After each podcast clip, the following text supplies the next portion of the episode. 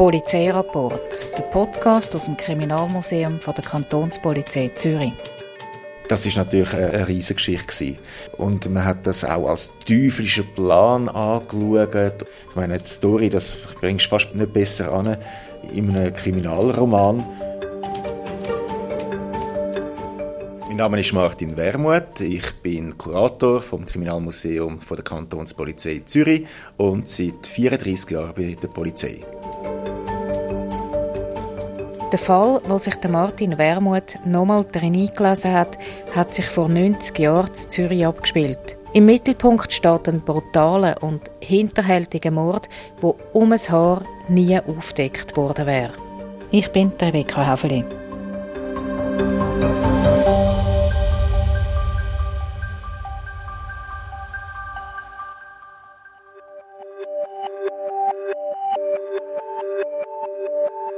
Es ist ein Donnerstag im Juli 1933.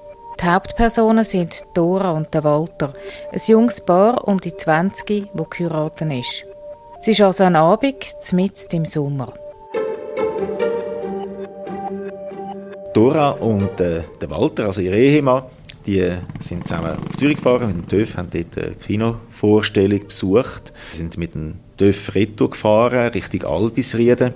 Albisrieden sind sie äh, ins Wirtshaus gegangen von den Doras Eltern, haben dort noch etwas getrunken und dann haben sie sich auf den Weg gemacht mit dem TÜV zu ihnen heim.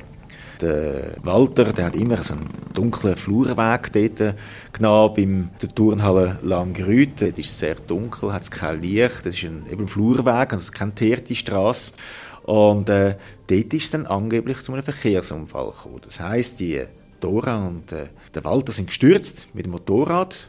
Der Walter hat sich sehr schwer am Kopf verletzt. Dora ist davon gerannt, hat um Hilfe geschrien und ihren Schwager geholt.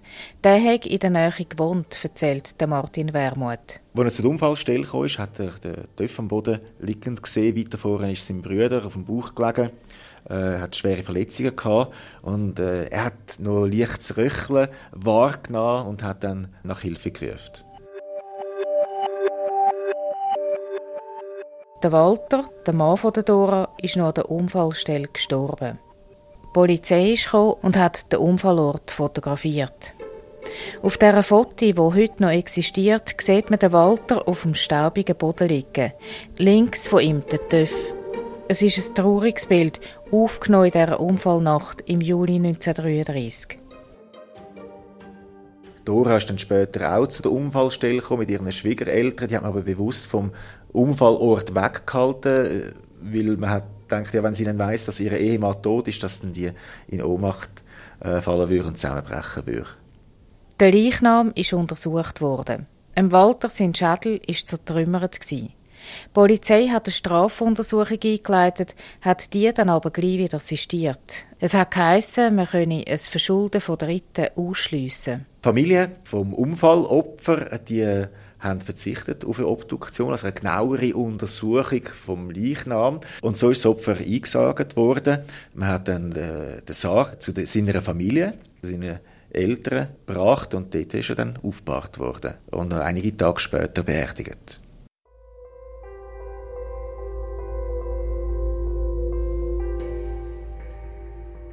Dora hat anscheinend um ihren Walter getrauert. Aber schon im ersten Jahr nach seinem Tod hat sie wieder geheiratet. Ihr neuer Mann hat Paul geheissen.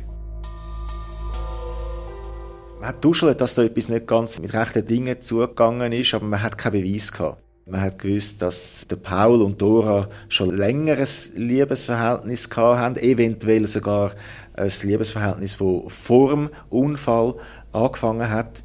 Hinweis hat natürlich auch die Polizei äh, zu Ohren bekommen oder die Gerüchte und man hat sich dann erkundigt. Im Polizeibericht hat es später wörtlich geheißen, mit der Zeit wurde in der Gemeinde ruchbar, dass die Ehefrau noch zu Lebzeiten ihres Mannes ein Techtelmechtel unterhalten hatte. Der Klatsch ist immer weitergegangen. Man hat sich dann auch gefragt, warum Dora bei dem Unfall unverletzt geblieben ist, während ihr Mann gestorben ist. Die Leute haben angefangen, eins und eins zusammenzählen. Immer mehr wurde getuschelt, es müsse ein Verbrechen vorliegen. bei dem der Liebhaber die Hand im Spiele habe. In Verdacht geraten ist also nicht nur Dora, sondern vor allem auch ihr zweiter Mann, der Paul. Dann sind per Zufall neue Indizien auftaucht. Indizien, die Dora und ihren neuen Mann schwer belastet haben. Der Paul und Dora, die haben, was geheiratet haben, haben sie ein Zeit lang bei der Schwester von Dora in der Wohnung in Röschliken gewohnt, haben dort ein Zimmer gehabt und dort hat ihre Schwester, was sie gefaltete Lintücher auseinandergenommen hat, hat Briefe entdeckt, die an Dora adressiert sind. Die hat sie auf die Seite da, hat nicht so recht gewagt zu lesen, was drinnen ist. Was sie sich entschlossen hat, die dann zu lesen, ist sie schockiert gewesen. Und zwar sind das Liebesbriefe wo der Paul an Dora geschrieben hat und die sind datiert auf den Mai 33. Also noch bevor der tragische Verkehrsunfall passiert ist. In diesen Briefen sind seltsame Anspielungen darin gestanden. Der Paul hat der Dora seine Liebe versichert und gleichzeitig hat er Bemerkungen gemacht, die auf eine mörderische Verschwörung hindeutet haben. Der Martin Wermuth hat Abschriften von diesen Liebesbriefen gefunden. My golden baby, soeben komme ich heim. Nicht einmal eine ganze Stunde durften wir gemeinsam sein. Mein Schatz, schon erschreckt mich der Gedanke, dass du vielleicht während ich dir schreibe, den bei dir hast, der nicht zu dir gehört. Weiter schrieb er in dem Brief, für dich tue ich alles, und wenn es sein soll, ich will mein Leben für dich geben. Lieber 20 Jahre im Zuchthaus, als ohne dich leben. Ich liebe und lebe nur für dich. Lieber 20 Jahre im Zuchthaus, als ohne dich zu leben. Diese Andeutung und noch ganz viele ähnliche in weiteren Liebesbriefen von Paul an Dora haben alles ins Rollen gebracht. Die Briefe sind bei der Polizei gelandet und die hat neue Untersuchungen eingeleitet. Man hat die Hinweise sehr ernst genommen. Und wo man den Beweis hatte, dass tatsächlich etwas nicht gestimmt hat mit dem Verkehrsunfall, hat man den Fall komplett nochmal aufgerollt. Und für das hat man dann im Oktober 34 den Walter exhumiert. Das heißt, 15 Monate nach seiner Beerdigung ist sein Leichnam, sein sterblicher Überrest wieder ausgegraben worden und hat sie dann in der Gerichtsmedizin genauer untersucht.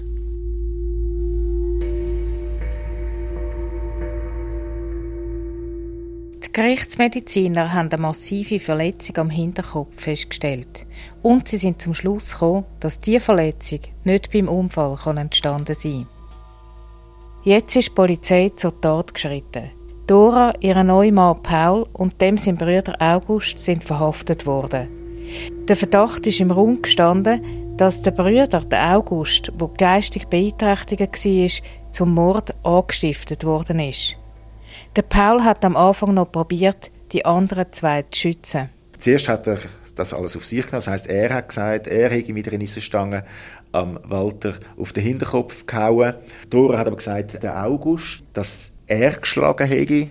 Und dann schlussendlich in dem zweiten Teil der Einvernahme ist der Paul eingenickt und hat gesagt, jawohl, es ist mein Bruder gewesen, der August, der geschlagen hat. Dora, ihr Mann Paul und sein Bruder August sind vor das Schwurgericht gestellt worden. Das Interesse am Fall und am Prozess war gross. Die Neue Zürich Zeitung hat jeden Tag aus dem Gerichtssaal berichtet. Die Tribüne des Schwurgerichtssaales war an jedem der drei Verhandlungstage von früh bis spät bis zum letzten Platz besetzt. Und schon morgens um 4 Uhr standen Neugierige wartend am Eingang. Gespannt hat man das Urteil erwartet, ist in der Zeitung gestanden. Am Abend der Urteilseröffnung versammelte sich eine erregte Menge vor dem Gerichtsgebäude. Tausend Gesichter hoben sich nach den dicht verhüllten Fenstern des Saales, in dem sich das Schicksal der drei Angeklagten entschied. Dora und der Paul sind zu je 15 Jahren Zuchthaus verurteilt worden. Der geistig beeinträchtigte August hat acht Jahre Zuchthaus bekommen. Und in dieser Verhandlung vor dem Schwurgericht ist dann auch die ganze Wahrheit über den vermeintlichen Unfallabend im Sommer 1933 ans Licht gekommen. Jetzt ist klar geworden, wie ausgeklügelt der Plan war. Der Martin Wermuth spult den Film nochmal zurück und erzählt, wie hinterlistig der Walter in eine tödliche Falle gelockt worden ist. Der Walter ist gefahren, Dora auf dem Sozius. Der Walter hat immer so einen dunklen Flurweg gebraucht, zum Heimkommen. Als sie dort durchgefahren sind, hat sie gesagt, oh, ich habe mein Handtäschchen verloren. Der Walter hat angehalten, Dora läuft ein paar Meter zurück ins Dunkle und in dem Moment kommen der Paul und der August aus dem Dunklen führen, gehen von hinten her zum Walter, der immer auf dem Töpf oben gesessen ist und der August hat dann mit einer Eisenstange mehrmals auf den Hinterkopf vom Walter geschlagen. Der ist natürlich dann umgekippt. Dora kommt dann auch wieder zurück aus dem Dunkeln sieht, dass der am Boden liegt und sagt, du, ich glaube, der lebt noch. Der August hat dann, äh, das als Aufforderung aufgefasst und ist dann wieder zum Walter an und hat ihm nochmal mehrere Schläge mit dieser Stange auf den Hinterkopf gegeben. Während dem Prozess ist auch das Motiv thematisiert worden. Der Grund also, warum Dora und ihre Liebhaber Paul überhaupt angefangen haben, einen mörderischen Plan zu schmieden. Es war krankhafte Liebe. Die zwei haben sich verliebt, sie haben sich kennengelernt an einer Fasnachtsveranstaltung in Altstädten. Dora selber war unglücklich verheiratet. Sie hat sich vernachlässigt gefühlt von ihrem Ehemann Walter.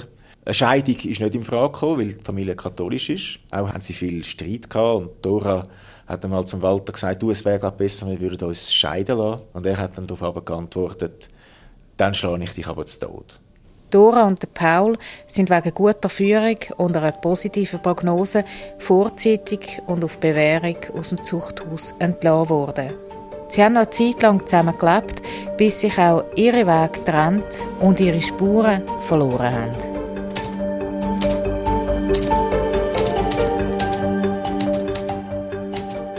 Polizeirapport, der Podcast aus dem Kriminalmuseum der Kantonspolizei Zürich.